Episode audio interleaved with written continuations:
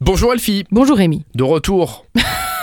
Qu'est-ce que c'est que ce bonjour Rémi Il était rapide. J'ai fait une connerie ou Non, il était juste rapide. D'accord, on, on va la refaire. Bonjour Elfie.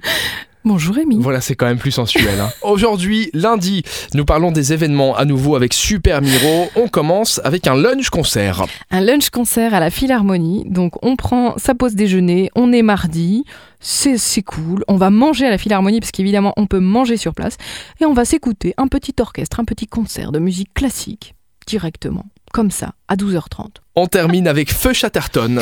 Feu Chatterton. Alors pour moi Chatterton c'est du scotch. Mais je- c'est pour- en fait exactement la même chose que toi. Je me suis toujours demandé pourquoi ce groupe s'appelait comme ça. Oh purée, franchement. J'aimerais bien connaître l'histoire du nom Ouais, parce que va- Feu va falloir- Chatterton, euh, je sais va pas. falloir qu'on va la, qu'on la cherche.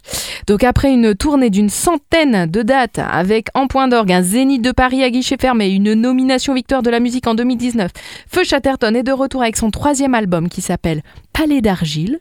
Il est grandiose. C'est une fresque cyberpunk pour les temps confinés, un pamphlet adressé à la Startup Nation, obsédée par le progrès, et une ode lumineuse à la nature et à la transcendance. Bah dis donc, ils sont poétiques. hein. Ils seront donc à la Rocale, Eschbelval, demain à 20h.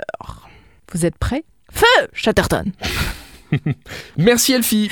Je t'en prie, Rémi. On se retrouve demain, mardi, comme tous les jours, pour les événements avec Super Miro sur l'essentiel radio. À demain! À demain